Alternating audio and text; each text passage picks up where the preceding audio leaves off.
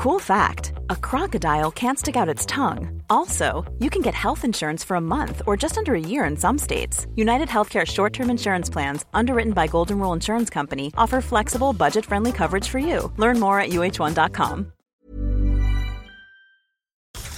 You're now rocking with the best. Welcome Please welcome. Welcome, all of you. to StarCast Ladies and gentlemen. with Flo and Max. Powered by Wyra. Also wir sind so insgesamt etwa 400 Leute, würde ich sagen, in vier verschiedenen Geschäftsbereichen. Festival haben wir drüber gesprochen, Podcast haben wir drüber gesprochen, dann gibt es ganz viele Themen rund um Weiterbildung. Online Academy machen wir da sehr hochwertigen Content, wo man wirklich sich weiterbilden kann, ähm, auch als berufstätige Person. Schreiben da Studien, machen Upskilling für Leute, die gerade vielleicht, wenn hier jemand zuhört, irgendwie zwischen zwei Jobs sind und als arbeitssuchend gemeldet, dann äh, gibt es so Bildungsgutscheine, die können wir entgegennehmen. Und dann gibt es den Bereich so Software-Reviews, wo Menschen Firmensoftware bewerten und wo man halt Firmensoftware anguckt, bevor man sie kauft. Also eine Art Check24 für Firmensoftware. Das sind so unsere vier großen Säulen. Dann haben wir noch Finance Forward, also eine, eine Fintech-Marke, die verschiedenen Aktivitäten. Ähm, und äh, das ist ja ist über die Jahre halt gewachsen, eins nach dem anderen. Ne? Liebe Startcast-Fans, willkommen zurück. Der liebe Paul Ripke hat mich ja vor, vor ich glaube, drei, vier Wochen gefragt, ob wir Startcast-Fans haben. Ich musste unsere Fans immer rausheben, weil mir die paar Leute auch immer geschrieben haben. Äh, Philipp, nur für dich, es gibt keine Massen an Fans, es gibt irgendwie drei, vier Leute. Es ist einmal so meine Mutter, meine Frau, mein Sohn, die sind Fans. Dementsprechend, die hebe ich immer gerne hervor am Anfang ähm, von unserem Podcast. Heute haben wir einen Gast und das ist unfassbar schön, dich hier zu haben, weil du mehr oder weniger Inspiration natürlich für viele von uns bist, die, diese, die so eine Art Podcast starten, überhaupt Podcast starten. Ich würde jetzt mal fast so weit gehen, du bist der Gottvater des deutschen Inhalt-Podcasts.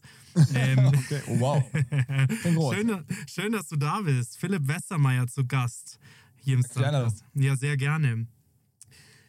Ein paar meiner Startups haben gesagt, weil ich habe auch schon vorher so mal ein bisschen angeteasert, hey, der Philipp kommt zu uns im Podcast, er war ganz aufgeregt, ja. Und dann haben die gesagt, nimm ihn bitte auch so hart ran, wie er uns immer rannimmt. Und das fand ich immer, das fand ich immer sehr, sehr, sehr spannend. Ähm, Paul Ripke lässt, lässt sich schön grüßen, hat er hat ähm, liebe Grüße ausgerichtet und so. Ähm, es gibt auch so ein paar Leute, die uns eure kleine Schwester nennen, weil wir als Podcast ähm, so, so quasi diesen ganz kleinen Startup-Bereich immer aufgreifen und ihr seid ja schon deutlich, äh, deutlich höher. Aber man muss schon auch echt eine, ähm, das eine Sache, ein, eine Sache sagen und das ist das, was ich jetzt gleich zu Anfang sagen möchte, ist, ohne euch gäbe es uns nicht. Ähm, ihr habt Oh, sehr viele, ihr habt sehr viele Wege geebnet für, für Leute. Ihr seid ähm, vor allem mein Vorbild. Vor allem du bist mein Vorbild, deswegen möchte ich Oh da auch Mann, zwei, drei äh, Fragen auch gleich noch dazu stellen. Aber du bist wirklich so auf die Art und Weise, wie du den Podcast machst. Das ist schon sehr spannend und was du den Leuten auch rauslockst. Ich meine, klar, die, die sind natürlich auch da, um über Zahlen dann auch zu sprechen, aber was du denen auch immer wieder rauslockst, wenn man da mal selber hinter die Kulissen geblickt hat und selber so ein Format irgendwie macht und so interessante Inhalte aus den Leuten rausholen möchte, das ist gar nicht so einfach. Ähm, deswegen, äh, ihr seid ein sehr dankbares Format, weil die Leute stellen sich dann schon ein bisschen auf solche Fragen ein. Hier so viel dazu. Ich habe mal so ein paar Fragen an dich und zwar, wie hat das Ganze angefangen? Weil du bist sehr selten Gast in dem Podcast, du bist sehr oft Host von dem Podcast, aber sehr selten Gast. Wie hat das alles bei dir angefangen? Weil ich habe mir mal so die ersten Folgen angehört, die sind ähm, auch sehr rudimentär gewesen, so wie, so wie wir am Anfang angefangen haben, fand ich sehr geil. Ähm, dass ihr halt auch nicht gleich mit einem perfekt, alles perfekt angefangen habt, sondern einfach gemacht habt. Wie, wie war das für dich am Anfang? Naja, also ähm, bei uns war es ja so, OMR war ja schon da, war jetzt nicht so groß wie heute natürlich, Mhm. aber wir hatten schon, schon ähm, Events gemacht. Ich würde mal so tippen, da waren schon auch ein paar tausend Leute auf den Events ähm, und in den Seminaren und die hatte ich eigentlich als Zielgruppe am Anfang im Kopf. So diese Leute, ne, die, die wir darüber kennen. Und Hm. dann habe ich halt sehr gerne selber amerikanische Podcasts gehört und hatte dann ähm, auch damals zu der Zeitpunkt, ähm, haben wir Nachwuchs bekommen, dann habe ich die Kinder rumgefahren im, kind, im, im Kinderwagen, damit die mal geschlafen haben und dann dabei amerikanische Podcasts gehört und ähm, war dann teilweise da irgendwie in den Morgenstunden zwei, drei Stunden unterwegs, weil es mir so viel Spaß gemacht hat, nicht die Kinder zu schieben, die haben eh geschlafen, sondern irgendwie zu hören. Und aus dieser, ähm, aus dem Gefühl heraus, äh, in 2015 war das, ähm, habe ich dann gedacht, okay, Mensch, ich höre das so gerne. Ich habe auch mal früher beim Radio gearbeitet oder mal mit, mit Lokalsport. Also Inhalte waren mir nicht fremd. Wir haben diese Community da mit OMR schon so ein bisschen entwickelt gehabt. Ähm, äh, ich probiere jetzt auch mal so einen Podcast zu machen. Und dann haben wir das halt gemacht, hier wirklich mit kleinsten Mitteln. Ähm, am Anfang im Studio von unseren damaligen Nachbarn. Dann haben wir so ein bisschen so, so Pappwände zusammengesteckt. Ähm, und ja, einfach so aus dem Umfeld Leute genommen, die ich clever fand, interessant fand, die so aus dem Online-Marketing kamen. Mhm. Dann ging das los, einmal die Woche. Und es wurde erstaunlich gut gehört, muss man sagen. Ähm, also damals ein paar tausend Hörer schon. Und äh, wir haben es über die Webseite omr.com damals, glaube ich, schon äh, Mhm. promoted. Und dann haben sich ja Leute gemeldet und gesagt, Mensch, irgendwie, was ist denn mit Werbung und so? Oder, oder ich hätte dann auch bei den amerikanischen Podcasts gehört, dass da teilweise so die Hosts was einsprechen. Dann dachte ich mir, Mensch, das könnte ich doch auch machen. Mhm. Dann haben wir den ersten Werbepartner gefunden. Wer war das Und ähm, damals? ah, der allererste Werbepartner. Ich kann es dir nicht mehr genau sagen. Wahrscheinlich eine, eine SEO-Agentur, irgendwas sehr Online-Marketing-lastiges, würde ich sagen. Naja, und dann ähm, hatte ich irgendwann, ich glaube, ein Jahr äh, Stammgast Sven Schmidt irgendwie war dabei. Das ging so alles so, so langsam los. Und ähm, dann hatten wir so auf der einen Seite natürlich verstanden, das könnte attraktiv sein, auch andere Podcasts zu vermarkten, also Mhm. weil ne, dieses Werbung verkaufen auch für andere Flächen und so, das, das hat mir mir schon irgendwie so als Geschäftsmodell irgendwie ganz attraktiv ausgesehen. Mhm. Ähm, und dann ähm, ja, haben wir versucht, neue Podcasts äh, zu, zu bauen oder mit, mit Leuten zu sprechen, die, die vielleicht welche machen könnten. Aber beim OMR-Podcast insbesondere war es dann so, da hatte ich immer einen Dieter Bohlen zu Gast. Das war so wahrscheinlich 2016, 17 irgendwann. Also ähm, schon zwei Jahre später eigentlich. Ja, genau. Wir haben bestimmt ein Jahr lang oder anderthalb Jahre lang einfach nur so rumgespielt, ne? Damit mit, mit Stammgästen, mit verschiedensten so Mhm. Experten aus der Szene. Aber auch ne, damals schon ganz früh dabei, so ein Philipp Klöckner oder so. Also viele, die schon jetzt auch im Podcast-Bereich sehr bekannt geworden sind, Mhm. größer geworden sind. Die waren damals so, ja, frühe Gäste bei uns. Ne? André Alpa, ähm, ich komme gar nicht mehr auf alle. äh, Tarek Müller wahrscheinlich auch. glaube ich auch, genau. Damals auch noch Christoph Metzelder, ne, den ehemaligen Fußballer mit dem den Skandal hinterher hatte. Also es war so die Zeit und irgendwann hier bei so Hamburger Connections war dann, hatten wir eine Einladung bei Dieter Bohlen. Dann sind wir zu Dieter Bohlen gefahren, der wohnte hier außerhalb von Hamburg und dann ja, hatte ich da mit dem wirklich eine legendäre Aufnahme, muss man sagen. Der, der war einfach gut drauf, hat viel erzählt, ich habe viel gefragt und es war Mhm. äh, ja einfach so richtig eine, eine, eine guter, guter Swing so da. Äh, einfach spannend, da bei ihm zu Hause in seinem, seinem, seinem Studiozimmer zu sitzen. Und dann dieser Podcast ist dann sehr, sehr gut gehört worden, aufgegriffen worden, Bildzeitung, alles Mögliche. Mhm. Und dann habe ich halt darüber verstanden, ach guck mal, man kann ja auch mal Leute über Online-Marketing hinaus einladen, die irgendwie noch dazu passen. Mhm. Also der war damals auch bei Instagram schon sehr aktiv. Dieters Tagesschau hieß es, glaube ich, hatte eigentlich eine Million Follower. Und, und ja, dann sprachen wir halt passenderweise über Instagram all diese Dinge, aber auch seine ganze Karriere. Und das kam halt in Summe so gut an, dass ähm, ich einfach dachte, okay, sowas probieren wir jetzt mal häufiger, diese Mischung zu erweitern. Naja, und dann äh, nochmal ein großer Meilenstein, ein paar Jahre später Pandemie. Das Podcasting fing in der Breite richtig an, groß zu werden. Davor auch schon so ein bisschen, aber in der Pandemie ja so richtig. Ähm, wir haben dann auch in unserer Not, weil das Festival ja nicht mehr da war und wir dann tatsächlich irgendwie mehr präsent sein wollten, auf anderen Wegen auf zweimal die Woche umgestellt. Ähm, und ja, haben dann immer weiter auch größere Gäste da gehabt. Ich glaube, irgendwie so ein Shopify-Gründer, den Deutschen, den ähm, äh, Tobias Lüdke, auch noch ein großer Durchbruch so in dem, was wir so machen können, wenn wir so zu Gast haben können. Und dann ging das halt jedes Jahr weiter und ich habe halt den gelernt, jetzt in fast, ja, was sind es jetzt, acht Jahre, neun Jahre. Ähm, Podcasting ist eine sehr lineare Sache. Es gibt kaum so große Sprünge. Ähm, wir hatten, glaube ich, in all den Jahren einmal einen größeren Sprung, als wir so eine TikTok-Aktion gemacht haben, wo wir so Leuten erlaubt haben oder darum gebeten haben, sogar unsere Videocontent ähm, auf TikTok zu verstreuen und dann den, die Besten mit, mit, mit 3000 Euro belohnt haben. Äh, danach ist der Podcast, den dann ganz viele Leute auf TikTok wahrgenommen haben, oder zumindest die Videos davon, ähm, nochmal richtig gewachsen. Aber ansonsten sind wir sehr, sehr fleißig und linear so im- immer jedes Jahr vorangekommen und ja, das ist so ein bisschen die Reise. Und bei mir ist vor allen Dingen auch mittlerweile ein Team dazugekommen. Ich habe das am Anfang sehr vielen so frei gemacht. Mittlerweile haben wir einen Projektleiter, haben äh, eine Redaktion dabei, haben verschiedenste Audioproducer, die das in großen Teilen auch machen, Mhm. ähm, haben ein richtiges Vermarktungsumfeld. Ich mache da im Jahr ja, 100 Aufnahmen oder vielleicht auch noch ein paar mehr, dann wir können, wir strahlen noch nicht alle aus. Ähm, auch eine Ach, Menge wirklich? Reisen. Passiert das auch, dass ihr sagt, dass ihr, also 100 Aufnahmen hieße ja auch so roundabout zwei die Woche. Wie viel strahlt ihr aus pro Woche? Zwei. Seid ihr Ja. wirklich bei zwei auch geblieben? Ja, sonntags und mittwochs, genau. Seit, seit ich glaube, 2020 oder so. Ja. Wow. Das ist, das ist eine Nummer. Ich kann nur so viel dazu sagen, weil wir ja dieses Format aufgebaut haben und eben auch gesagt haben, komm, lass uns doch irgendwie so dieses Feld mit, mit Startups anfangen. Ja, wir haben auch so die ein, zwei bekannteren Personen. Ich nehme jetzt einfach mal dich auch mit rein, wo ich halt sage, einfach Podcast-Guru für, für all die, die so die dieses Format auch geil finden und die da Bock drauf haben. Ähm, auch so ein Paul, der, so, der sagt, hey, er möchte irgendwie kleinere unterstützen, was ich auch sehr nett fand. Wir hatten jetzt letztens irgendwie einen Carsten Maschmeyer auch da und man merkt das genauso, wie du es eben sagst. Dieses Format wird halt sehr angenommen. Ich versuche immer dieses Bild zu formen. Es geht vom, vom Kopf ins, ins, ins Herz. Also deswegen, die Leute haben eine sehr, sehr, sehr starke Verbindung zu einem, also gerade als Host, was ich schon manchmal, wenn man dann so Mails liest, auch ähm, immer sehr, sehr nett finde, wenn dann so Beziehungen schon fast aufgebaut werden, ähm, weil die halt auch schon so ein bisschen Fragestellungen und Parameter kennen, die, die man da eben fragt. Und und das finde ich jetzt bei dir eben auch. Also man baut einfach so eine extreme Verbindung auf.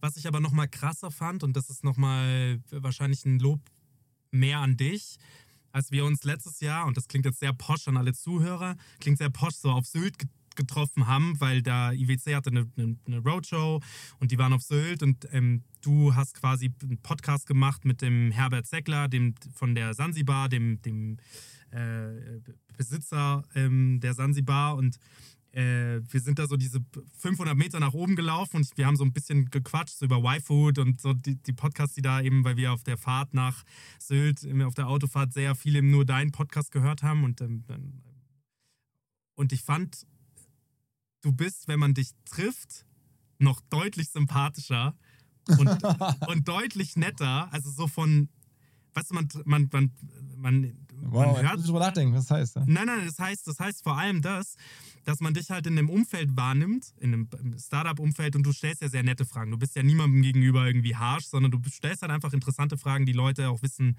ähm, wollen. Hier, ich habe das mit Mario Götze auch ge- gehört vor ein paar Wochen. Das fand ich auch sehr spannend, interessant, weil er eben halt auch eine Persönlichkeit ist, der auf sehr viel investiert. Wusste man vorher, also wusste ich jetzt zum Beispiel auch nicht. Äh, und auch das mit Boris Becker, dass er halt sagt, hey, pass auf, wenn die Chemie zwischen uns nicht so stimmen würde, wenn die Fragen nicht so passen wären, würde ich mich ja gar nicht erst auf dieses Interview einlassen. So.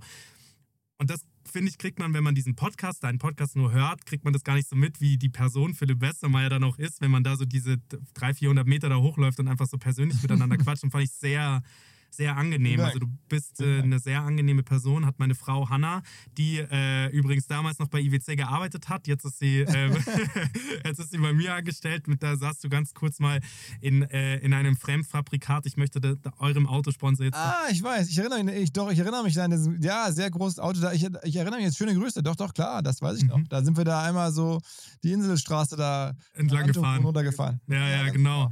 Ja. Genau, also sie hat auch gesagt, ganz liebe Grüße, war auch, sie war eben auch sehr angetan von dir und hat auch gesagt, die hört sowieso keine Podcasts, sie juckt das gar nicht, die hört auch gar nicht diesen Podcast, der ist das alles vollkommen egal. Aber sie hat gesagt, sie fand dich eben sehr sympathisch und eben auch, dass man da manchmal, und das ist eben auch sehr spannend, wenn man dann so eine gewisse Bild von jemandem hat, wie das dann auch nochmal gebrochen werden kann und bei dir eben auch nochmal sehr ins Positive, obwohl ich den Podcast auch sehr, sehr gern höre von dir. Und eben auch eben, wie gesagt, das, was du sagst, kann ich nur unterstützen. Die Podcast-Partner, die man hat, sind, also Boris Becker, äh, Boris Becker fand ich so ein geiles Beispiel eigentlich. Ja, sehr, ähm, ja, sehr gebrochene Person auch, wenn man den dann so aus den Medien kennt. Und bei dir im Podcast, ihr habt ihn sehr stark wieder werden lassen, sehr stark auch dargestellt. Er hat sich auch sehr stark gestellt, äh, sehr stark dargestellt. Fand ich toll, hat einen, zu einem guten Twist geführt. Und ich glaube, das macht macht ihr schon oder machst du vor allem auch Personen in, in, dem, in dem richtigen Licht darstellen? Weil wir sind ja nicht dafür da, um äh, äh,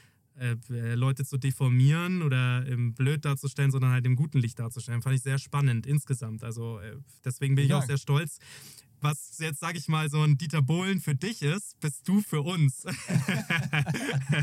Okay, Ähm, okay, oh wow. Also, der, das ist jetzt ja die, der Podcast hier, der, der, Der warme Gefühle. Du gehst raus und, und gehst ins Wochenende jetzt, weil, liebe Zuhörer, wir nehmen an dem Freitag auf, du gehst jetzt ins Wochenende und bist sehr beflügelt auf jeden Fall, das kann ich dir Ja. versprechen. Ähm, was war denn so in den letzten paar Jahren auch so eigentlich spannend für mich mal zu wissen, so Gespräche, wo du sagst, boah, da hast du richtig was mitgenommen? Weil wenn du jetzt sagst, du nimmst irgendwie mehrere Folgen pro Woche auf, ähm, 100 im Jahr, manche strahlt ihr aus, manche strahlt ihr nicht aus. Da muss ich auch noch gleich mal fragen, wie das denn bei euch läuft, wenn ihr sie nicht, äh, äh, läuft, wenn, wenn ihr sie nicht ausstrahlt. Aber was waren so prägende Personen für dich, wo du sagst, ey, hättest du gar nicht gedacht? Also es, es gab in der frühen Phase jetzt von den prominenten Namen, und die gehören ja bei uns auch mit dazu, jetzt nicht nur Dieter Bohlen, sondern es gab auch für mich einfach Momente, die waren so ein bisschen larger than life. Und da ist mir so klar geworden, was da jetzt eigentlich gerade passiert mit diesem ganzen Podcast, Mhm. insgesamt mit, mit dem OMR-Podcast. Und ich saß mit meinem Audio-Producer-Kollegen mal vor ein paar Jahren ähm, auf Mallorca in der Finca von Til Schweiger am Fuße seines Bettes in dessen Schlafzimmer. Ähm, und ja, wir waren da hingeflogen morgens, dann irgendwie im Taxi da zu der Finca gefahren und dann standen wir da bei Til Schweiger und dann in dessen Schlafzimmer und das war so, okay, ey, ja, machen wir jetzt mal.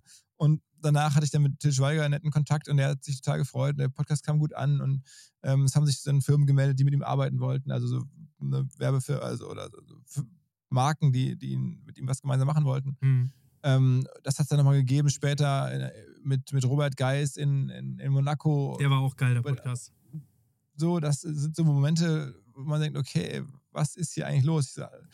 Und ja, ähm, ich habe auch eine, bin durch New York gefahren, habe dann da spannende deutsche Menschen in New York getroffen. Ähm, das ist so die Summe der Begegnungen und der Erlebnisse, ist schon ähm, das Stärkste. Das, keine einzelne Person schlägt das so, weißt du, weil für mich ist das Besondere halt, da diese Chance zu haben, in verschiedenste Bereiche reinzugucken. Mhm. Shirin David jetzt vor allem auch, vor kurzem. Shirin David auch, auch eine, eine große Folge ähm, für mich. Äh, Ganz lange ähm, schon im Gespräch mit ihr gewesen, mit ihrem Team gewesen, ähm, bevor wir es dann jetzt haben machen können. Ähm, Mhm. Auch lange dann nochmal davor drüber gesprochen, wie wir es jetzt machen wollen. Also das, das was man vielleicht gar nicht so mitbekommt. Ähm, also es gibt schon mittlerweile von jetzt, ich glaube, wir sind jetzt fast bei 700 Folgen, gibt es sicherlich ja, de- deutlich über 100, die, die so als Erlebnis auch für mich herausragen. Mhm. Ne, Wo man sagt, klar, viele Leute kommen auch zu uns, das ist auch immer echt cool, Mhm. ähm, dann hier nochmal irgendwie ein paar Klimmzüge zu machen was essen zu gehen oder so. Aber so dieses Drumherum auch ähm, haben zu dürfen, das ist schon toll. Ähm, und als Einzelperson, ja, ich empfehle häufig Leuten den Philipp Plein Podcast, weil der auch so unternehmerisch wirklich ähm, sehr, sehr anschaulich und so bauernschlau Sachen gemacht hat, sehr, sehr weit gekommen ist.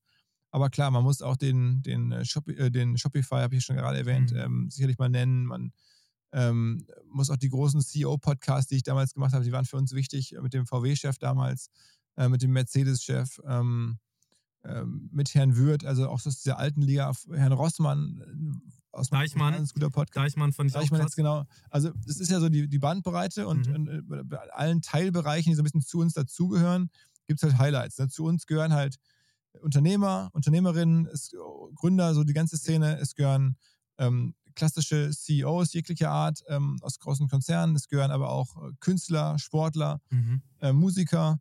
Ähm, es gehören Influencer irgendwo mit dazu.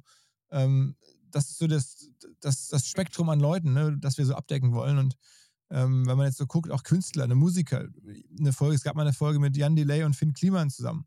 Ähm, auch eine, eine super Folge, die, die kurz vor der Pandemie, weiß ich noch ganz genau, wo wir da bei uns äh, hier saßen und Jan da noch irgendwie gekifft hat und so. es war, ähm, ja, es waren viele ähm, in den einzelnen Bereichen, äh, auch Alex Zverev, Dennis Schröder im Sportbereich, Mario Götz hast du schon genannt. Mhm. Ähm, äh, so, und, und diese Vielfalt und diese Bandbreite, das ist, deswegen ist es so schwer, da jetzt einzelne Folgen rauszunehmen. Aber es ist was, was mein Leben in den letzten acht, neun Jahren ja, am Ende schon, schon, schon verändert hat, Mhm. sehr reichhaltig gemacht hat. Und ja, ich bin natürlich wahnsinnig dankbar dafür, das so machen zu dürfen und tue alles dafür, dass es halt noch ein bisschen so bleibt. Ja, also dafür sorgen wir alle, dass das immer so bleibt. Es braucht, ähm, wie gesagt, wenn die Leute zu uns sagen, wir sind eure kleine Schwester oder wenn wir über unseren Podcast sagen, hey, stellt euch den, stellt euch den OMR-Podcast vor, nur viel kleiner. dann, beschreiben wir, dann beschreiben wir immer uns oder halt das, was wir so machen. Ähm, wie gesagt, wenn es euch nicht gäbe, hätten ganz viele andere keine Chance gehabt, da hinzukommen, weil ihr Wege geöffnet habt und Wege gegangen seid. Das kann man deswegen, das finde ich diese Analogie mit dem Bild mit der großen Schwester oder dem großen Bruder immer so geil, weil wenn man sich deine Familie vorstellt, die gr- große Schwester, großer Bruder musste immer sehr viele Dinge ableisten und die kleineren Geschwister durften dann schon mal deutlich mehr. Und, ich, und, und ähm, das, das fällt mir eben auch auf. Und äh, man sagt ja, also äh, unabhängig davon, dass ich dieses Wort mit Konkurrenz in, im Podcast-Geschäft überhaupt nicht mit reinnehmen würde, wir sind ja total frei von, also wir, wir haben keine Werbung bei uns, wir, wir haben auch irgendwie keinen Werbepartner, weil wir das auch gar nicht wollen, weil am Ende des Tages bei uns halt so der, der, der Spaß da im, im Vordergrund steht. Nicht, dass das bei euch so ist, aber es gibt halt viele Leute, die verdienen darüber auch ihr Geld. Aber auch da muss man einfach sagen, dass die großen ebnen die Wege und die kleinen können dann immer so mit, mit, daher, mit hinterherlaufen. Und da seid ihr einfach Number One, was das angeht. Und wann war dir klar, dass, dass das jetzt größer wird? Also war das wirklich so diese Folge mit, mit Dieter Bohlen oder war, kam das danach erst? Weil am Ende des Tages misst man, finde ich, das ja auch eher auf der einen Seite natürlich an den Leuten, die das hören, aber auf der anderen Seite natürlich auch, wenn die ersten Connections so zustande kommen. So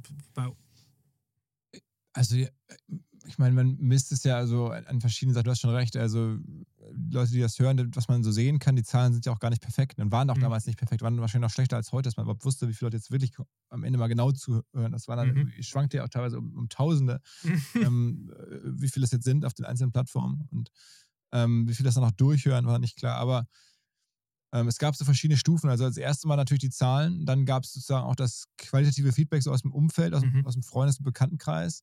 Ähm, dann gab es das irgendwie dann tatsächlich auch so, so Gäste sich zurückgemeldet haben und ähm, gesagt haben, äh, krass, wer sich bei mir gemeldet hätte, ich habe das dann gar nicht mitbekommen, dass dann auch mal Leute angesprochen wurden, ob man nicht die Firma kaufen könne, von, also von Leuten, die zu Gast waren. Ähm, Ach, was wirklich?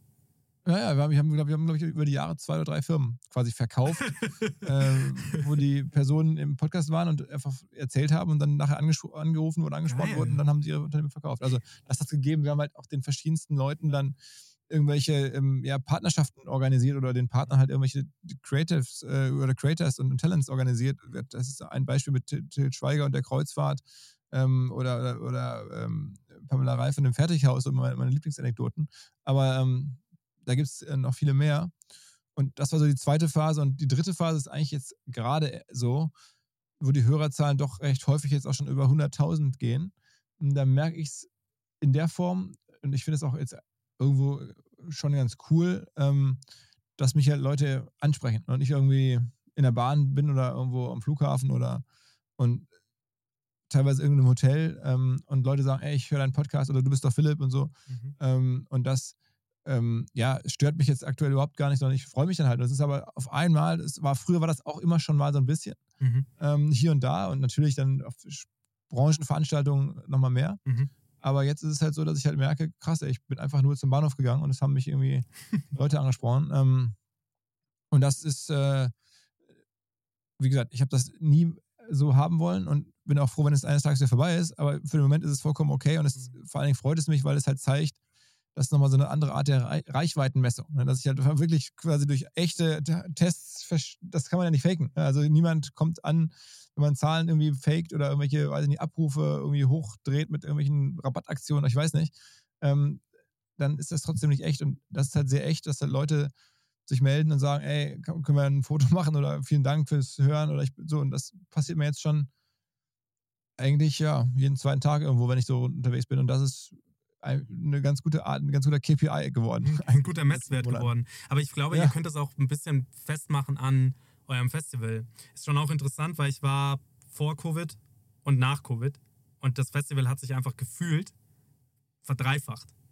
Also flächenmäßig, aber eben auch Leute technisch. Ich fand es einfach nur krass, was da abging und wie es abging. Und ich finde, das Festival ist auch ein großer Teil, oder beziehungsweise, weil du sagst, dich sprechen Leute auf dem Weg zur Bahn an oder im Hotel oder so. Ich finde, das Festival ist ein sehr großes Beispiel dafür, wie gut euer Podcast performt. Das ist zumindest das, was meine Wahrnehmung ist. Weil natürlich macht ihr super viele andere Sachen auch. Ja, es gibt die Firma, ja, und da, da, passiert auch sehr viel und da habt ihr ein tolles Team und da, das ist grandios, brauchen wir nicht drüber reden. Aber ich glaube, so auch ein Weg nach draußen und ein Arm nach draußen ist halt der Podcast, ja. Und das. Äh, ja, wahrscheinlich, also da gibt es auf jeden Fall eine, eine, Wechselwirkung mit dem Festival, aber ich, also, also wenn man die ähm, Entwicklung ja von innen sieht, dann würde ich schon sagen, dass das ähm, Festival auch nochmal, da gibt es ganz viele andere Einflussfaktoren, die mit dem Podcast jetzt nicht mhm. so viel zu tun haben. Also das, da gibt es schon auch viele große Partnerschaften, die dann ihre, ihre Kunden, Mitarbeiter mitbringen. Mhm. Da gibt es ähm, alleine Vodafone.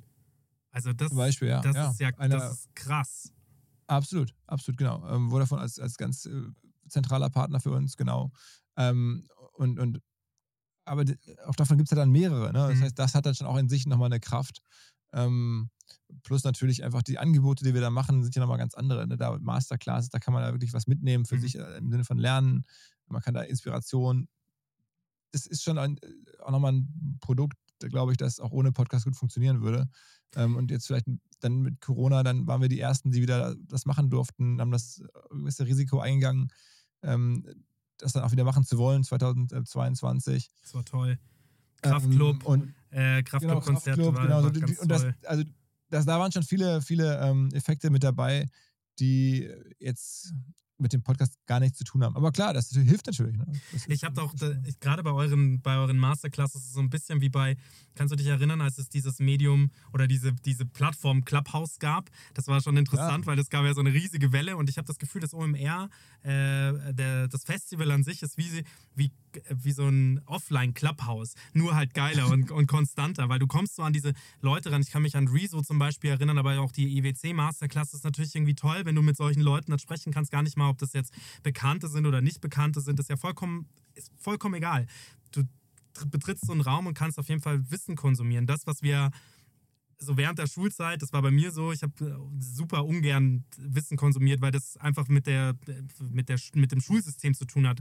Und erst nach der Schule lernt man ja erstmal wieder so richtig seine Neigungen und seine, seine Wünsche da im Studium zum Beispiel ähm, zu, zu finden. Und deswegen ist Podcast für mich so, ein, so eine richtige Ausflucht. Und ich höre das ja auch nur sehr geringfähig, weil ab, ab dem Zeitpunkt, wo man Kinder hat, hörst du entweder ähm, deren Musik, also ich höre ganz viel N, äh, BR, ähm, Checker Tobi, ja, weil mein, mein Sohn fährt da total drauf ab und findet das mega. Und dann in meiner spärlichen Freizeit, die ich noch habe, die wirklich gering geworden ist, höre ich eben deinen Podcast. Ich höre da gar nicht mehr so viele andere Oh Mann, ey. Vielen. Dank. Ja. ja, ich höre da gar nicht mehr so viele andere Sachen, aber das ist halt, Wins- Wissen konsumiert, ist ja nicht nur ein Dank an dich, sondern halt auch an, an, an euer Team. Ja, die, die Leute ranbringen, auch ein Joko sich nochmal anzuhören und auch zu, zu verstehen, dass er viel, viel mehr als nur der Showmaster ist, der halt auch ist, eben mit den, mit den Invest ja, mit seinen Investitionen und so, ist einfach spannend zu hören. Auch wenn man ihn dann in der Show zum Beispiel sieht, wie intelligent er ist und wie toll er das auch macht mit, mit Wer stiehlt mir die Show. Das ist schon auch mit einer, einer der coolsten Sendungen, die wir so haben. Und die Bandbreite ist halt cool. Und ich glaube, die einen Ja, genießen der es- Joko hat übrigens auch damals, ist ganz lustig, dass du den nennst und auch Clubhouse nennst, weil das war ja für mich die wahrscheinlich härteste Phase ähm, der letzten Jahre in meinem Berufsleben, ähm, als dieses Clubhouse halt kam und ähm, ich dann auch natürlich am Anfang ich gar nicht wusste, was da jetzt kommt. Ich habe Mhm. auch mitgemacht, natürlich, Ja. einfach das zu erleben, dabei zu sein, auch Klar. mal so ein bisschen äh, zu verteidigen, was zu verteidigen ist. Ähm, Mhm. Aber es sah dann ja für ein paar Tage so aus, als könnte das jetzt wirklich Podcasts komplett ähm, ablösen und ersetzen Mhm. und sei jetzt das das neue große Ding. Und da habe ich dann auch natürlich auf die verschiedenen äh, Clubhouse-Angebote geguckt und auch gedacht, Mensch, das liest sich ja so ein bisschen teilweise wie unser äh, Programm auf dem Festival. ähm, ja, das, das äh, was wird jetzt hier vielleicht in einem Schlag Podcast und Live-Events beerdigt ähm, während der Pandemie und ich kann einfach nur hier ein bisschen mitspielen und, und gar nichts tun. Ja. Ähm, und dann sagte das auch irgendwie Joko zu mir, ey, weißt du was, du musst jetzt das deutsche Clubhouse bauen, du brauchst jetzt, die, die Technik ist scheiße, du musst jetzt was bauen. Und ich so, ey Joko, das ist wahnsinnig kompliziert, so eine Plattform zu bauen. Äh, ich kann jetzt nicht innerhalb von ein paar Wochen einen Clubhouse bauen. Das ist schon auch, auch wenn das damals noch in den Anfängen war, das äh, war jetzt auch nicht über Nacht irgendwie entstanden technologisch. Ähm, und dann hatte ich mit ihm so ein Telefonat darüber und er sagt halt auch, ey, das ist doch wie OMR äh, von, den, von den Themen her. Naja, und da war ich dann, das, das war schon eine, auch, ja, muss man sagen, eine, eine harte Phase, weil es auch so unsicher war, ähm, wie es weitergehen würde. Und dann ähm, bin ich froh am Ende, dass es, dass es so gekommen ist, dass Podcast doch jetzt scheinbar langfristig ihre. look who's still here. Ja, ja, ja, ja, so ein bisschen, ja. Ja, es ist, es, ist, es ist echt so. Also ich meine, die Leute haben ja dann die Plattform doch auch verlassen und das liegt einfach daran, dass der Qualitätscontent doch siegt. Weil viel Bullshit eben dort auch passiert ist. Es war so viel Zeit, also was, wie viel Zeitverschwendung das war und auch wie viel Ego-Gepusche, das passiert bei Podcasts halt weniger, weil bei euch ist ja auch eine Redaktion dahinter. Bei euch sind, bei euch passiert ja so viel von, ihr hängt nicht mit einem scheiß Mikrofon da und, und erzeugt in den Menschen gefühlt Ohrenkrebs, weil das ist ja wirklich der größte Pain in the ass, wenn die Aufnahmequalität schlecht ist. Und das merkt man halt bei euch. Bei euch ist das sauber, wird das sauber aufgenommen. Jetzt hier, äh, liebe Zuhörer, hier sitzen auch schon zwei Leute. Einer, der sich quasi um den Sound kümmert, der Philipp sitzt mit perfekt ausgestattetem Studio da. Das muss man schon auch wieder sagen, ja. Und ich glaube, auch das andere redaktionell, dass man sich auf Gespräche vorbereitet, trägt auch dazu bei, dass ein Gesprächsleitfaden oder ein Gespräch nicht langweilig wird oder dass man da gerne auch zuhört. Und das war bei Clubhouse nie so. Clubhouse hatte keine, also zumindest bei, dem, bei den Talks, wo ich zugehört habe, hatte er keinen Leitfaden. Das war halt drauf losgebrabbel, was ja ganz nett war zuzuhören und viele haben da auch ihre Chance gesehen. Und dann gab es auch manchmal so Paul Ripke on stage und dann waren viele halt da, die sich das angehört haben. Aber qualitativ fand ich das jetzt nicht. Mhm. Also ist mein, meine Perspektive ja. darauf. Ja, ich glaube, es ist vor allen Dingen, also schließe ich mich an, äh, würde noch ergänzen, dass vor allen Dingen war das halt ähm, immer sozusagen live und nie on demand. Und mhm. am Ende, das war damals auch schon so ein bisschen meine, meine Hoffnung, leben wir in einer Medienwelt, die eher on demand ist, ne? mit ja. Netflix und eigentlich ist alles on demand und nichts ist mehr so richtig live, außer vielleicht Sportereignisse. Mhm. Und da war äh, Clubhouse ähm, ja einfach in dem Sinne nicht zeitgemäß. Mhm. Und das wusste man aber nicht, weil alle so geflasht waren von dem Live-Moment während der Pandemie vor allen Dingen. Und ähm, das, am Ende waren es, reden wir von, von vielleicht zwölf Wochen. Also da muss man auch eines Tages wird es wahrscheinlich eine Podcast-Doku geben über äh, Clubhouse. Also ich bin mir ganz sicher, das war ja so, im Januar ging das langsam los ähm, und dann war das so im Februar Vollgas und auch alle wollten ähm, dann Clubhouse-Sessions machen, wer mich da alles angeschrieben hat, weil ich hatte dann durch Zufall, war dann auch früh mit dabei, hatte dann einen relativ großen Clubhouse-Account mhm. ähm, und alle wollten dann irgendwie ähm, dass ich da in irgendwelche Räume reinkomme und Wahnsinn, wie das damals war. Äh, musstest du einfach immer sagen, ich habe keine Zeit, ich habe ich hab ein echtes Business. ja, also damals war das ja in der Tat natürlich auch schon die Firma da, mhm. ähm, aber es war einfach auch spannend zu sehen. Ne? Und ich habe das, aber auch irgendwo immer so, ein, so eine, so ein war es auch belastend. Also mhm. so richtig mich darüber freuen, dass das jetzt gibt, konnte ich eigentlich nicht. Ja, ja. spannend eigentlich. Wann, wann habt ihr für bei euch jetzt beschlossen, dass äh, Podcast as a Service anzubieten. Ihr habt ja quasi nicht nur den OMR-Podcast, sondern ihr habt ja sozusagen auch Podstars, was ja auch so ja, euer, eure Agentur, glaube ich, ist, die, wenn ich jetzt als Firma sage, hey, ich hätte gerne einen Podcast, die das für mich übernehmen würden. Mhm. Richtig? Wann, wann hast du denn dann gemerkt, dass das, dass das eigentlich geil ist, dass nicht nur das für euch gut funktioniert, sondern ihr den Ka Kanal OMR auch für andere nutzen könnt? Also schon recht früh. Also es gibt ja verschiedene Aspekte. Es gibt die Vermarktung von halt anderen Podcasts, mhm. wo, ne, die uns, die wir in der Produktion jetzt nicht begleiten. Dann, mhm. dann gibt es halt die Tatsache, dass wir auch eigene Formate sozusagen mitentwickeln, mitproduzieren mit, mit Partnern zusammen. Was war das zum Beispiel? Ähm, was, ist, was ist das zum Beispiel? Oh, ganz, also für, für, große, für große Werbekunden, für Vodafone machen wir das, für Red Bull machen wir das. Cool. Ähm, für ich, ich kann jetzt gar nicht alle nennen, bis hin zu Jungheinrich. Ja? Also mhm. dem, äh, also eine ganze Reihe von echt großen, spannenden Firmen, für die wir es machen dürfen. Auch mit verschiedenen Zielsetzungen, ganz groß. Auch Trade Republic haben wir es ganz lange gemacht, mhm. bis mhm. heute dem täglichen Börsenpodcast gemeinsam entwickelt. Ähm, das war auch eine coole Folge übrigens, Trade Republic, fand ich. Wie er das erzählt hat, das waren ja zwei Folgen, glaube ich. Er war ja zweimal da. Wow, Du bist aber, du bist aber eng dran, genau. Christian Hecker war zweimal da und kommt ja demnächst irgendwie, denke ich mal, wieder. Ja. Weil es ja auch eine, eine, Geschichte ist, die wir so ein bisschen begleiten. Und, und das fand ich genau, ganz fantastisch, wie er das erzählt hat. Und das ist natürlich auch ein, ein Thema, was halt während Corona auch total gepusht wurde und groß geworden ist, Trade Republic. Und, ähm, genau. Ja. Da, waren wir, da waren wir dabei. Das hat uns irgendwie auch geholfen, da irgendwie eng dran zu hängen ähm, und das dann zu entwickeln. Aber es gibt auch welche, die wir mit Creators zusammen machen. Ne? Wir haben mit Knossi ein, ein, Format, wir haben mit Mats Hummels ein Format und seinem Bruder Jonas Hummels. Wir mhm. haben Tim Melzer ganz früh ein Format irgendwie rund um Gastro entwickelt. Mhm. Oh, cool, ja. Ähm, schon, das muss 2017, 18 gewesen sein, hätte ich jetzt gesagt. Und da kam Tim auf dich ähm, zu und hat gesagt: Hey Philipp, ihr macht das irgendwie geil. Ich war Gast bei euch, vielleicht sogar schon und lass uns das doch mal zusammen machen. Das ist ja total ähm, sinnvoll. Ja, bei Tim muss man sagen, Tim und ich, wir kennen uns jetzt schon recht lange, weil die Bullerei, sein Restaurant ist direkt neben unserem Büro. Also ah. auf demselben Hof. Mhm. Und ähm, dann seid ihr, dann ist euer Office ja gar nicht weit weg von der Messe. Nee, nee, das ist direkt irgendwie am Ende der Straße, wo die Messe ist, Lagerstraße. Ja. Und ähm, genau, dann, als es mit dem Podcast losging, dann, dann fragte auch Tim, was ist denn das? Und er ist ja auch ein Medienmensch, ne? Der hat ja auch mhm. irgendwie mittlerweile schon verschiedenste Mediensachen gemacht und mhm. sagte, Mensch, jetzt machst du da diese Dinge, irgendwie, was ist, erklär mir das mal. Und Mhm. naja, dann ähm, haben wir ihn sozusagen mit überzeugen können oder überreden können, auch mal das auszuprobieren. Ja. Ist ein geiler seinen, Typ. Partner, Ich mag ihn. seinen, seinen, seinen, seinen Partner, den äh, Sebastian Merget, der auch irgendwie eine Rolle spielte, der ähm, schon immer in der Bullerei, in der Bullerei auch tätig war für Tim, Veranstaltungen gemacht hat, irgendwie Werber war Mhm. und der dann auch sagte, ich mache da mal ein paar Konzeptvorschläge. Mhm. Und so kamen dann viele Gastros zustande und ähm, ein, dann kam halt eins zum anderen. Irgendwie dann, irgendwann saß dann, ähm, saßen wir zusammen mit, mit Jonas und Mats Hummels und ähm, da gab es dann in den USA schon so die, dass halt so Superstar-Athleten Podcast gemacht haben. Dann haben wir das gemacht, hatte der Mats, glaube ich, auch verfolgt und fand das spannend und dann wollte er es nochmal von uns erklärt haben. Und dann Mhm.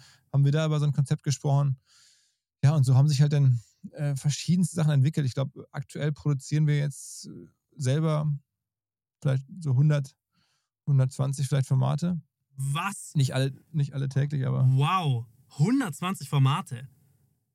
Krass. ja, also nicht alle täglich, manche auch nur alle 14 Tage oder so. Ja, ja, ja. Ja, aber trotzdem ist ja, ist ja riesig. Also wie gesagt, man sieht das ja immer dann immer, wenn so ein Podstars-Badge unten dran ist. Tom Junkersdorf ist dabei, den man aus der Ja. IWC-Welt so ein bisschen kennt. Dann aus München kennt man den Mietja zum Beispiel, ähm, wo ihr auch so ein, so ein kleines Studio habt, mitten in der Innenstadt von, also OMR, hat so ein kleines äh, Mietja, muss man sagen. Ja, ja, ja. Er mietet ja ein kleines äh, Studio hier direkt in, in München, auch Podstars Podcast. Also äh, man kriegt das dann immer wieder so mit. Äh, Wie gesagt, meine Zeit ist immer sehr begrenzt, meine hörbare Zeit ist immer sehr begrenzt äh, mit Frau und zwei Kindern. Ähm, das weißt du, glaube ich, auch. Und dann höre ich halt euch, aber man kriegt, sieht das ja trotzdem immer mit, wenn auf LinkedIn so die eine oder andere Person dann was postet, dann sieht man immer das Podstars. Aber dass das so viele Formate sind, wow, herzlichen Glückwunsch. Also wie groß ist euer Team dahinter, die das, die das dann machen?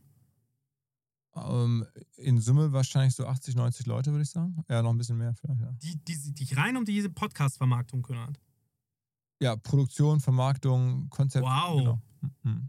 Krass, kriegt man gar nicht mit.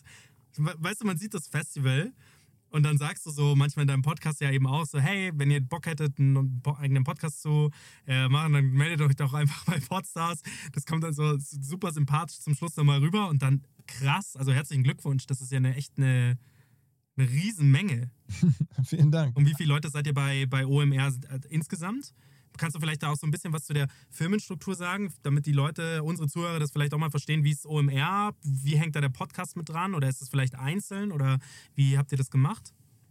Ja, es, also wir sind so insgesamt etwa 400 Leute, würde ich sagen. Wow. Ähm, in, in vier verschiedenen Geschäftsbereichen. Mhm. Festival haben wir drüber gesprochen, äh, Podcast haben wir drüber gesprochen. Mhm. Dann gibt es ganz viele Themen rund um Weiterbildung. Online Academy machen wir da. Mhm. Ähm, sehr hochwertigen Content, wo man wirklich sich weiterbilden kann, ähm, auch als, als berufstätige Person.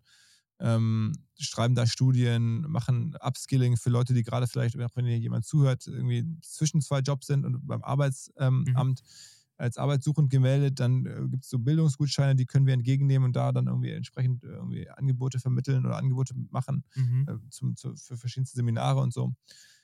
Das gibt's. Und dann gibt es den Bereich ähm, Reviews, also Software-Reviews, ähm, wo Menschen äh, Firmensoftware bewerten und äh, wo man halt Firmensoftware anguckt, bevor man sie kauft, bestenfalls. So eine Art Check24 für, für Firmensoftware. Mhm. Das sind so unsere vier großen, großen Säulen. Dann haben wir noch irgendwie Finance Forward, also eine, eine Fintech-Marke, für die, speziell für die, für die, für die Finanzindustrie. Ähm, wir machen eine, eine sehr umfassende Jobbörse. Ja, sind so die, die verschiedenen Aktivitäten. Ähm, Krass. und äh, das ist ja ist über die Jahre halt gewachsen, eins nach dem anderen. Ne? Ja, ja, ja, natürlich. Das kann, das kann ja nicht von einem auf den anderen Tag gehen, aber wie viel, ähm, wo, ist dann, wo, wo ist dann dein Bereich quasi in der Firma? Also was machst du insgesamt in der Firma? Neben dem Podcast, der ja sowieso schon super time-consuming ist, weil wenn du sagst, hey, du fliegst mal irgendwie nach Mallorca, klar ist das nicht jede Woche, aber das nimmt halt sehr viel Zeit in Anspruch. Das merke ich ja selber auch, wenn wir unsere Leute interviewen, sich alleine so im Vorgespräch eine, Internetseite vielleicht nochmal so anschauen. Ähm, wenn es wie bei Carsten Maschmeyer irgendwie einen Wikipedia-Eintrag gibt oder sonstige Einträge, wo man Presseberichte, die man sich eben anschauen kann, da kann da schon mal gut ein halber Tag, ein Tag drauf gehen und wir sind ja noch kleiner. Jetzt ist es bei einem Mario Götze natürlich schon nochmal eine andere Nummer, wenn man sich mit dem trifft und sich mit dem unterhält, da muss man schon auch gut vorbereitet sein, weil der wird wahrscheinlich auch ein Management haben, die da sehr genau drauf hören und dass die Fragen auch sauber sind. Ähm, Ja, da haben, wir, da haben wir Gott sei Dank ein Team für, Mhm. ähm, das mir da auch hilft.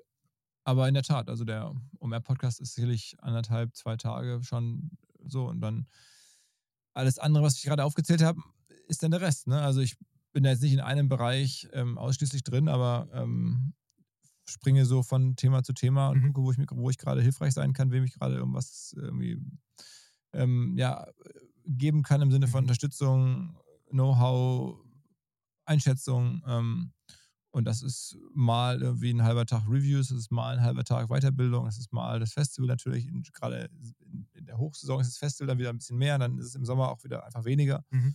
Ja, so verteilt sich das. Habt ihr euch schon mal überlegt, so ein zweites kleines Festival aufzubauen? Ähm, dass man sagt, so, man hat so ein großes quasi für, für jeden zugänglich und das finde ich, muss ich auch nochmal eine kurze Lanze für euch brechen. Äh, Das ist dann vielleicht auch das letzte Lob, das ich ausspreche, weil dann gehen mir die Lobe langsam aus. Nee, aber das ist allerdings, echt, allerdings. äh, das ist tatsächlich eine Sache, die ich echt geil finde, dass das OMR-Festival so erschwinglich ist für jedermann.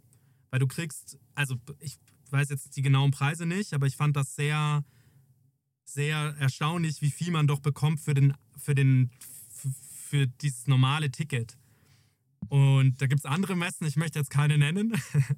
ich möchte jetzt keine Messe nennen ähm, oder, oder die blöd dastehen lassen, aber ich fand, das ist einfach bei euch schon nochmal eine andere Nummer, wie viel man für dieses kleine, für das kleine Ticket schon bekommt. Ja, ähm, Ja, also ich, ich, ich denke auch, dass wir da preislich fair sind. ja Ähm, seid ihr.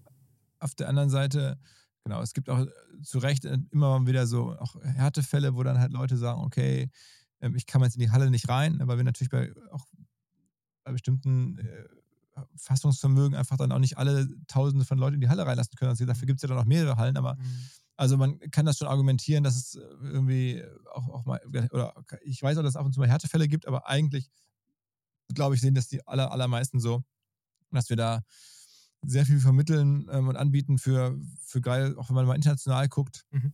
oder auf andere Events guckt, einen, einen nicht sehr hohen Preis. Ähm, und und ähm, ich Jetzt glaub, bitte das- nicht anheben. Naja, also wir bewegen uns jetzt ja im Bereich von, von äh, zwischen 400 und 500 Euro.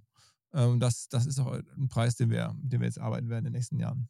Ja, ist auch total fair. Was meine Frage da eher so wäre, was natürlich auch schon immer cool ist, wenn man, keine Ahnung, vielleicht habt ihr das ja schon, aber so eine Art, ähm, ich kriege das immer mal wieder mit, so, so, so Art Mitveranstaltungen, wo dann in bestimmten Geschäftsbereichen Leute eben sind. Gäste, die ihr im Podcast habt zum Beispiel, dass man die nochmal zu, zu so einer zweiten Veranstaltung einlädt und die miteinander connectet. Das glaube ich, wäre etwas, was ihr sehr, sehr, sehr, sehr, sehr gut fahren könnt und wahrscheinlich auch nochmal äh, ein Step cooler für euch auch wäre. Keine Ahnung, ob ihr das vielleicht schon habt. Ich weiß.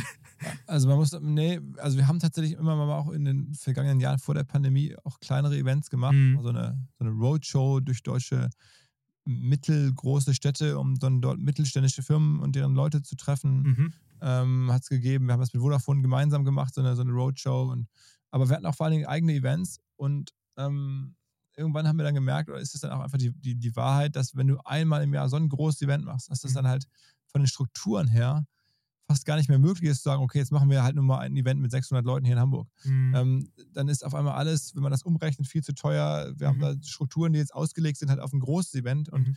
nicht auf ein kleines. Und das ist, äh, war mir am Anfang auch selber gar nicht so klar, dass äh, dann lohnt es sich auch nicht für die Sales-Leute zu sagen, hey, ich würde jetzt hier gerne ein Sponsoring-Paket verkaufen für das Event, du bist da total sichtbar und äh, müsstest dafür 5000 Euro bezahlen. Mhm. Ähm, das, äh, die ganze Erklärung, Diskussion, da verkauft man halt lieber dann etwas im selben Wert oder in derselben Leistung auf einem großen Event Mhm. ähm, das es ohnehin schon gibt. Das heißt, also aus unserer Sicht hat es da verschiedene Argumente gegeben, so eher so betriebswirtschaftlich zu sagen, wir fokussieren uns auf dieses eine große Event, ähm, wir können auch sowas in der Größe nur einmal im Jahr leisten Mhm. ähm, und, und versuchen dann da den besten Job zu machen. Und da stehen wir jetzt gerade. Also habe immer überlegt, gibt es nicht noch andere Möglichkeiten, doch mal ganzjährig mit kleineren Events. Am Ende war ich jetzt während der Pandemie natürlich auch froh, dass wir das nicht, Nicht gemacht habt, ja. und dann ist da noch noch mehr, noch mehr sozusagen wieder Eventrisiko drin, äh, als ohnehin schon ein Risiko in Mhm. unserem Business ist. Und deswegen total naheliegender Gedanke von dir, aber aktuell gucken wir vor allen Dingen auf, auf das eine große Event und dann die anderen digitalen Sachen. Mhm. Ich sag nur, ihr würdet so einer Stadt wie München noch ziemlich gut tun. Klar, dass ihr Hamburg-based seid. Es gibt Player hier in München, aber auch da, wie gesagt, es ist, gibt da keinen, der das so cool macht wie ihr. Das ist natürlich, weil ihr eine Marke seid, Die Leute strömen dahin, weil ihr auch die richtigen Leute auch anzieht, weil, wie gesagt, jetzt nenne ich nochmal einen Paul Ripke, wenn der dann random durch die, so irgendeine Halle strahlt und dann können die Leute da hingehen und den so nahezu anfassen und sagen, geil, was, was geht denn hier ab? Was ist denn das für ein, was ist denn das für ein Festival? Es ist wie im Zoo, wo auf einmal Löwen rumlaufen dürfen und du kannst sagen, hey, krass, du kannst ja hier laufen, hier, hier, das ist ja total Wildlife und diese, die prominenten Löwen, die laufen hier rum und das ist ganz, also wie gesagt, und ob man das dann zweimal hinbekäme, weiß ich nicht, ob man sich da nicht vielleicht auch so ein bisschen diesen Fame ab, ähm, abbaut. Ich kann nur sagen, wenn es davon Ableger gäbe, das würde denn den jeweiligen Städten auch gut tun. Weil es gibt Unternehmer in jeder Stadt, Unternehmerinnen in jeder Stadt und ich glaube, denen täte das irgendwie auch gut, so, so, ein strukturiert, so eine strukturierte Power zu haben wo man sagt, da, da machst du vielleicht nur ein oder zwei Tage, coole Masterclass, das kann man sich anschauen und halt im selben Format, wie ihr das jetzt schon macht. Weil, nochmal, es gibt Player, aber die machen es alle nicht so gut wie ihr. Vielen Dank, vielen Dank. Vielen Dank. Also das Lob an dein ganzes Team. Bist, bist, bist ja, ja quasi absolut. nicht nur du, aber nicht, ähm, dein ganzes ich Team. Ich nehme das stellvertretend entgegen, ja. Ja, genau. also Simon kenne ich auch. Ganz klasse, wie der das ähm, mit IWC auch gemanagt hat und so. Ähm, sehr spannend, äh, da auch da mal hinter die Fassaden zu blicken. Auch jemand wie er, der ja auch Kids hat, irgendwie auch dann kurz vorher ein Kind bekommen hat vor dem Festival und trotzdem immer überall mit interagiert hat. Ja, also bei, auf jede Story in Instagram reagiert hat und dann auch da nochmal hinterher gefragt hat, ob alles gepasst hat und fand ich, ähm, fand ich einfach irgendwie ähm, super. Ihr habt gute Leute bei euch im Team. Kannst du so mal Zahlen nennen, wie, ja, jetzt komme ich auf die Zahlenfragen. Kannst du mal so Zahlen nennen, wie ihr so gewachsen seid über die letzten Jahre, so festivaltechnisch? Vor Covid uh. und nach Covid, weil wie gesagt, vielleicht ist es ja mir nur so vorgekommen, dass es so explodiert ist, aber post, post-Covid war das ein deutlich größeres Festival als prä-Covid. Ja, das stimmt auch. Also wir hatten 2019 meiner Erinnerung nach so etwas über 50.000 Besucher und 2022 ähm, dann also drei Jahre später ähm, etwas über 70.000 Besucher. Und das hatten wir ähm, in, in, diesem Jahr auch. Also jetzt ähnliches Niveau, vielleicht hatten wir ein paar hundert Leute mehr. Aber es liegt auch daran, dass das Gelände dann einfach begrenzt ist und wir einfach jetzt auch aktuell, wie wir es produzieren, können wir nicht mehr als 70 oder 72.000 Leute aufs Gelände lassen mhm. oder, oder ähm, überhaupt Tickets verkaufen. Aufs Gelände passen die alle gar nicht drauf, aber dadurch, dass die nicht gleichzeitig kommen und so. Also ähm, 70, etwas über 70.000, davor etwas über 50.000 und beim allerersten Mal 300 und dann sind wir gewachsen 300, also 800, 900, dann so in dem Dreh, dann waren wir bei zweieinhalbtausend. Ähm, ich glaube, dann ging das so Richtung 7000. Wann hast du das gespürt, dass das, weil das ist schon noch sowas, wenn du so ein Event machst und die Hanna, meine Frau, kommt ja genau aus diesem Eventbereich. Die hat ja nichts anderes gemacht jahrelang und für irgendwie für Luxusmarken. Und für die, wenn ich frage, wenn die würde niemals als Gast hier auftreten, dementsprechend muss ich dich das jetzt einfach fragen. Wie, ab wann spürt man das, dass du sagst, okay, wir machen das jetzt? Weil du musst ja auch potenziell eine größere Halle anmieten. Weil wenn du jetzt sagst, okay, du machst den Sprung von 3 auf 900, die passen ja nicht mehr in dieselbe Location, dieselbe Venue. Das ist, muss ja dann was Größeres sein. Aber wann hast, hast, du das gespürt? Weil der Sprung ist ja eigentlich der interessanteste. So die Anfangsjahre. Also ich habe es schon, schon eigentlich von Anfang an das Gefühl gehabt, es war nie so richtig schwierig. Mhm. Also ich habe ja auch schon andere Geschäfte gemacht, da musste man sich von Anfang an darum kümmern, dass man mal Kunden überzeugt, dass man irgendwie in den Markt reinkommt und musste sehr viel tun. Mhm. Und das war in der frühen Phase hier nicht so. Es lief alles über die Inhalte. Die Inhalte wurden so geschätzt und waren auch einfach so, hat die Leute so interessiert und so, mhm. dass, ähm, dass uns, dass aber mir das am Anfang sehr leicht gefallen ist. So auch auf vielleicht beim ersten, beim allerersten Event, wo dann 200 Leute da waren, 300 Leute da waren, da kosteten die Tickets noch 700 Euro, also viel zu viel, haben wir dann festgestellt, haben wir auch irgendwie reduziert. Ähm, und dann war das auch gekommen? Viel, ja, es waren auch viele Bekannte und Freunde und ähm, es war auch ohnehin eine Zeit, da war es ein Hobby. Ja. Aber ich habe dann schon gemerkt, ähm, in den frühen Jahren eigentlich, Mensch, es wäre so noch mehr gegangen vielleicht und die Leute sind total begeistert und wir hätten noch mehr haben können. Mhm. Ähm, und ähm, so richtig so ein, so, ein, so ein Punkt, wo man das jetzt gespürt hat, den gab es eigentlich gar nicht. Eigentlich gibt es den bis heute nicht. Äh, auch heute wieder, jetzt, wir reden jetzt ja im November 23. Es steckt ja schon in den sicher, Vorbereitungen. Wir sind schon in den Vorbereitungen, ja. genau. Ähm, aber bei mir ist auch wieder so, ich bin keinesfalls jetzt zu 120 Prozent sicher, dass da jetzt im Mai nächsten Jahres wieder 70.000 Leute kommen werden. Ne? Das ist so, schön wäre das und wir arbeiten dran und aus neutraler Perspektive würde man wahrscheinlich sagen, das wird schon so sein. Mhm. Aber ähm, ich, für mich ist das irgendwie, obwohl ich hier gerade gesagt habe, es ist uns nie schwer gefallen. Ähm, das, ist die eine Wahrheit. Und die andere Wahrheit ist, ich bin mir trotzdem auch heute nicht sicher, ob es im nächsten Jahr wieder so sein wird. Und, und habe da irgendwie immer Sorge, dass es vielleicht nicht klappt. Und ähm, habe natürlich jetzt auch über die Jahre viel erlebt, wo wir dann einfach mal zwei Jahre in Folge absagen mussten und, und wo dann irgendwie noch beim dritten Jahr, dann, bevor wir loslegen konnten, kam ein Krieg in Europa dazu. Und Mhm. also deswegen, ich, auf der einen Seite war es nie jetzt wahnsinnig anstrengend. Es gab keinen, keinen super harten Hochlauf, sondern es lief von Anfang an ganz gut und wir haben es immer auch dann mit Leidenschaft betrieben. Ähm, und gleichzeitig jetzt, wo man sagen könnte, guck mal, le- letztes Jahr 70.000, dieses Jahr 70.000, denn spa- viele Kunden buchen jetzt ihre Stände das, und, wir haben auch schon tausende von Tickets verkauft. Das werden schon im nächsten Jahr wieder 70.000 werden. Glaube ich auch. Ich, ich will es hoffen und ich, ich freue mich, dass du das auch so siehst. Trotzdem bei mir, so tief in mir drin, denke ich mir, ich würde mich auch freuen, aber davon so überzeugt bin ich dann trotzdem nie so endgültig. Aber ich Mhm. denke, das kann so viel passieren. Da gebe ich dir total recht. Und es ist, glaube ich, auch gut, immer mit so einer gewissen Grundnervosität da auch reinzugehen. Ich bin der festen Überzeugung, dass das weiterhin so bleiben wird, weil ihr einfach euch ein, auf der einen Seite eine Art Kultstatus er, im, erarbeitet habt, wo man halt auch viele bekannte Gesichter all around the globe sieht, ja. Also wir als Rocker, zur Produktionsfirma, die Foto und Video machen, wir dürfen coole Brands begleiten, ja. Also dürfen IWC begleiten, dürfen ein bisschen was für Google machen, so Zeug. So. Und wenn wir dann angerufen werden und gesagt, hey, hättet ihr Bock, dieses Jahr nochmal Eventbegleitung OMR mit uns zu machen, dann sehe ich da ähnlich, das ist ähnlich wie wenn ich hier in München aus der Tür rausfalle. Man trifft sich ja sowieso immer nur gefühlt mit denselben Nasen. Dann, dann ist es auf dem OMR-Festival genauso.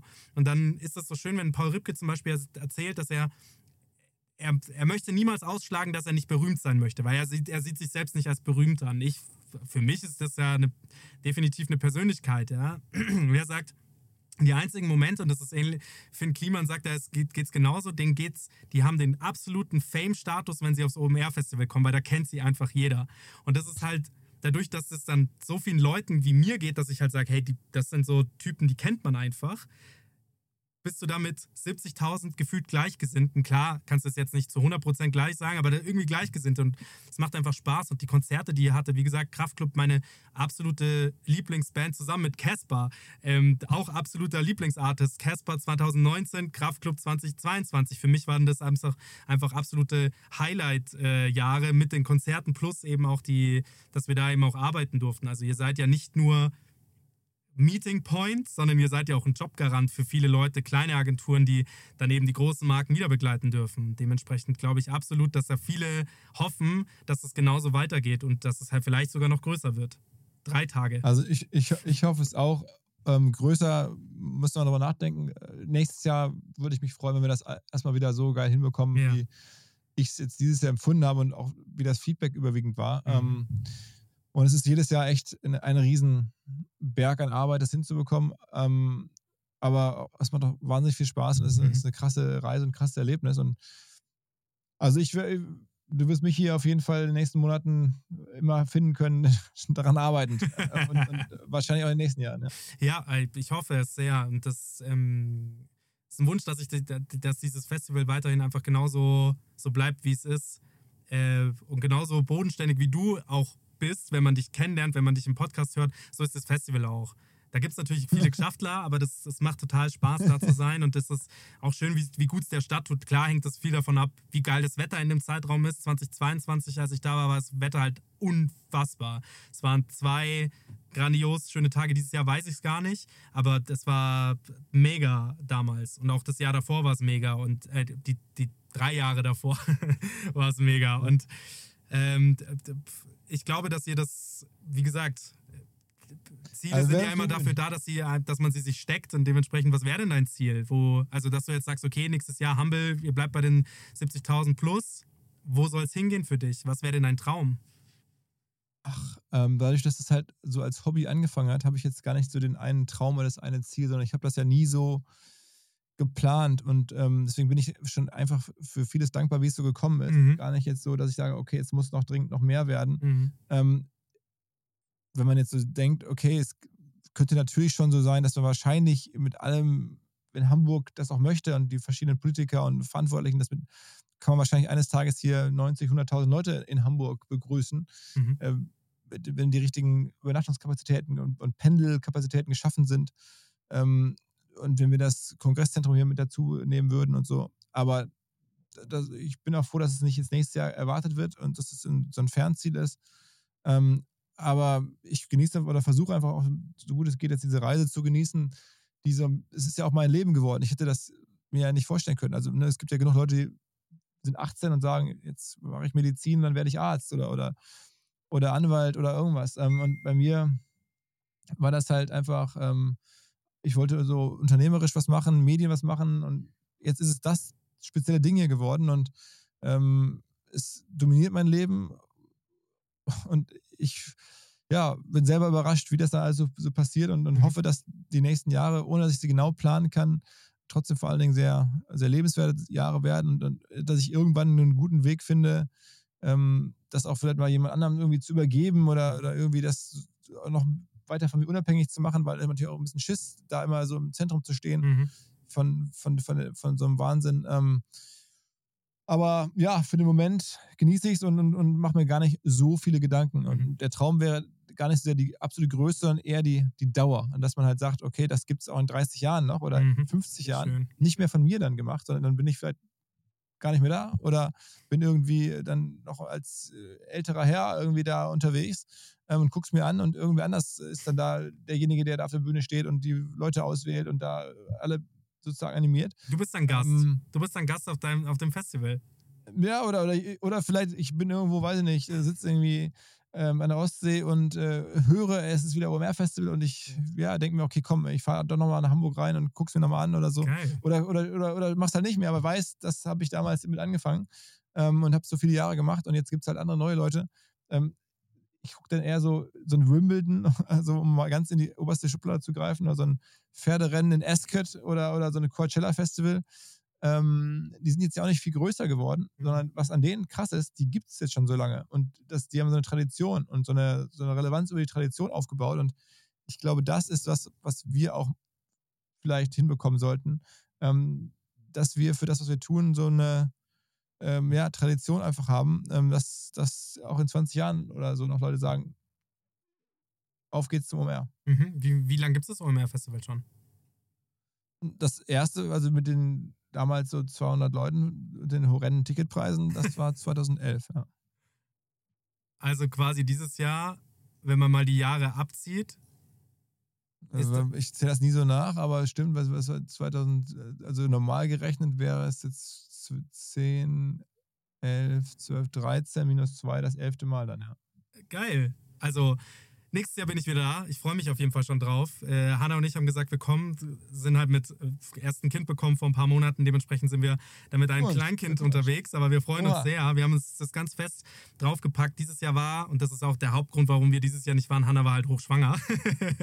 und ich will, ja, gut, wollte, die Priorität, das ist schon richtig. Ja, und das ist halt in, deswegen haben wir gesagt, okay, setzen wir es mal ein Jahr aus, aber die nächstes Jahr fahren wir wieder. Und ich freue mich darauf, ihr das auch mal zu zeigen, weil das ist schon magisch, was da abgeht und auch wie, wie hyped da auch alle Leute drumherum sind. Wenn du dir jetzt, sage ich mal, nochmal so drauf zurückschaust und diese, und diese Legacy aufpasst, was waren so die, die spannendsten Gäste? Ich meine, klar, das kannst du nicht auf einen reduzieren, das ist auch politisch richtig, das nicht auf einen zu reduzieren, aber was waren so die spannendsten Gäste, wo du nicht erwartet hättest auf der Bühne? Und wen würdest du dir denn jetzt noch wünschen? Weil vielleicht hört er ja unseren Podcast und vielleicht kommt genau diese Person dann das nächstes Jahr zu dir als Guest Speaker auf die Bühne. Äh, also ich habe es irgendwie, ich glaube, geschafft hat man es aktuell. Das ändert sich auch mal so ein bisschen, wenn aus der Tech-Welt jetzt ein Elon Musk oder, oder ein Tim Cook oder, oder sowas äh, aus der Liga käme. Kai Pflaume hat einen ganz guten Kontakt, glaube ich, zu Tim Cook. ja, äh, genau, genau. Also, ich, aber ich, ich weiß auch, wie schwierig es ist, solche Leute nach Hamburg oder nach Deutschland mhm. zu bekommen. Ja, ähm, ja. Und ähm, ähm, also insofern, das äh, wechselt auch. Ich, ich tue mich äh, in der, in der, in der Entertainment-Welt, kann man sagen, Jay-Z ist gerade wahrscheinlich so die absolute Spitze dessen, was geht. Ähm, und da guckt man natürlich dann automatisch hin und findet das spannend. Aber mhm. ähm, auch da, genauso wie ich am Anfang auf Größe geguckt habe, gucke ich jetzt eher auf Konstanz und, und mhm. ein bisschen Tradition. Und bei den Speakern habe ich natürlich auch jahrelang auf, auf absolute, ja, immer noch vielleicht spannendere, größere, relevantere Leute geguckt. Mhm. Und jetzt gucke ich da auch noch hin, aber vor allen Dingen auch auf Bandbreite in dem Event, möglichst viele verschiedene zu Mhm. haben. Ähm, das heißt, so, auch da über die Jahre hat sich der Blickwinkel so ein bisschen verändert. Und ich, wir würden uns natürlich wahnsinnig freuen, wenn Tim Cook von Apple kommen würde oder der Chef von Microsoft oder, oder so. Ähm, aber es ist noch wichtiger, eine gute Bandbreite zu haben. Äh, nicht, ein, nicht eine Einzel- nicht zwei Personen, sondern halt am Ende mehrere hundert tolle Speaker oder, oder zumindest 30, 40 herausragend und dann 100 tolle. Ja. Ähm, und so ändern sich dann halt auch mit der Größe des Events und über die Zeit so ein bisschen die Blickwinkel. Schön, dass du das gesagt hast. Das ist auch eigentlich quasi unser Abschluss von unserer gemeinsamen Stunde hier. Erstmal vielen Dank, dass du dir die Zeit genommen hast. Hat sehr viel Spaß gemacht, dich mal so ein bisschen zu interviewen. Das, wie gesagt, wir machen das ja immer ganz harmlos hier und wir sind ja auch, wir sind ja sehr soft. Das ist eine sehr, sehr softe Stunde, habe ich dir am Anfang auch gesagt. Da kann man sich eher zurücklehnen und sich, den, sich in, den, in, den, in den Lobeshymnen suhlen, weil wir versuchen natürlich schon auch coole Leute einzuladen, auf die wir vor allem auch Bock haben. Das ist genauso wie du gesagt hast, ähnlich wie bei euch. Wir haben am Anfang eben nur Startups genommen, nur Leute, die wir versuchen können zu unterstützen. Und irgendwann habe ich gesagt, hey, irgendwie muss ich auch Leute mit reinnehmen, auf die ich auch richtig, richtig Bock habe. So zum Beispiel den ehemaligen Nike CMO, den fand ich unfassbar spannend. Greg Hoffman, ganz, ganz genialer Typ. Irgendwie, wie der da auch 23 Jahre dabei bei Nike war und fand ich echt irgendwie einen, einen ganz spannenden Charakter. Kennt hier in Deutschland wahrscheinlich keine Sau, weil die interessieren sich halt eher für die Sportler, also Jordan und Co., aber die interessiert sich halt weniger für die Leute, die dann ähm, im Hintergrund stehen. Und das fand ich eben auch spannend. Und bei dir eben auch rauszunehmen zu Motel One äh, den fand ich auch einfach einen super sympathischen, spannenden ähm, Podcast-Gast ähm, bei dir tatsächlich. Also das war sehr cool, dem zuzuhören, weil das irgendwie also ich weiß nicht, wie alt er ist, aber, aber ich habe mir danach auch kein Bild angeschaut, aber es war so tot sympathisch, wie der da gesprochen hat. Und auch hier die Deichmann-Geschichte, wie groß die sind, das hatte ich ja niemals gedacht. Das hat mich richtig umgehauen auch. Und daneben Das freut mich, so muss es sein. So muss es sein. ja, aber genauso wie du es halt sagst, die Bandbreite, das juckt doch keinen jungen, hippen Typen, ob da jetzt irgendjemand von Deichmann da wirklich äh, spricht. Aber die Geschichte dahinter ist halt so lehrreich und so spannend eigentlich, dass das jedem was bringt. Das ist ähnlich, wie man, wenn man sagt, man müsste eigentlich BWL mit in die, in die Schulbildung reinbringen, weil das am Ende on the long way den meisten Kindern einfach viel mehr bringt, als, sage ich jetzt mal, und ich liebe Kunst und ich habe äh, in Kunst auch Abi gemacht, aber zum Beispiel eine Kunststunde mehr, ja. Also da hätte mir ein, ein, ein Schuljahr mit BWL mehr gebracht. So, und deswegen ist es halt, on the long run ist es eben genauso, wie du sagst, sind halt die Geschichten, die halt so groß sind, halt sehr spannend. Und lieber Jay-Z oder Drake, wenn du zuhörst, äh, du weißt, wo du nächstes Jahr aufzutreten hast. mit Frau. Alles klar. Ähm, Philipp, vielen Dank für deine Zeit. Hat sehr viel Spaß gemacht. Sehr, sehr, sehr gerne. Vielen Dank für, die, ja, für den Enthusiasmus rund um OMR, für deine, für deine Leidenschaft. Das macht mich sehr stolz, dass ich das äh, ja, mache und machen darf, was, was, was Leute wie dich äh, begeistert. Also Mhm. vielen, vielen Dank. Ähm, und ich hoffe, wir sehen uns dann irgendwie entweder spätestens im Mai hier oder man trifft sich in der Branche. Bis dahin gibt es ja noch das eine oder andere. Ja.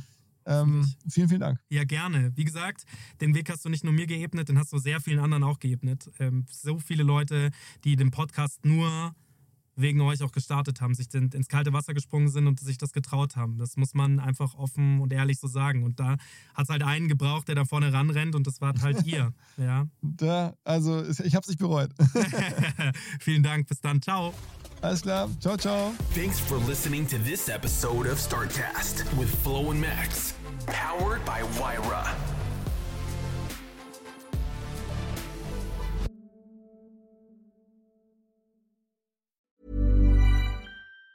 Even on a budget, quality is non-negotiable. That's why Quince is the place to score high-end essentials at 50 to 80% less than similar brands. Get your hands on buttery soft cashmere sweaters from just 60 bucks, Italian leather jackets, and so much more.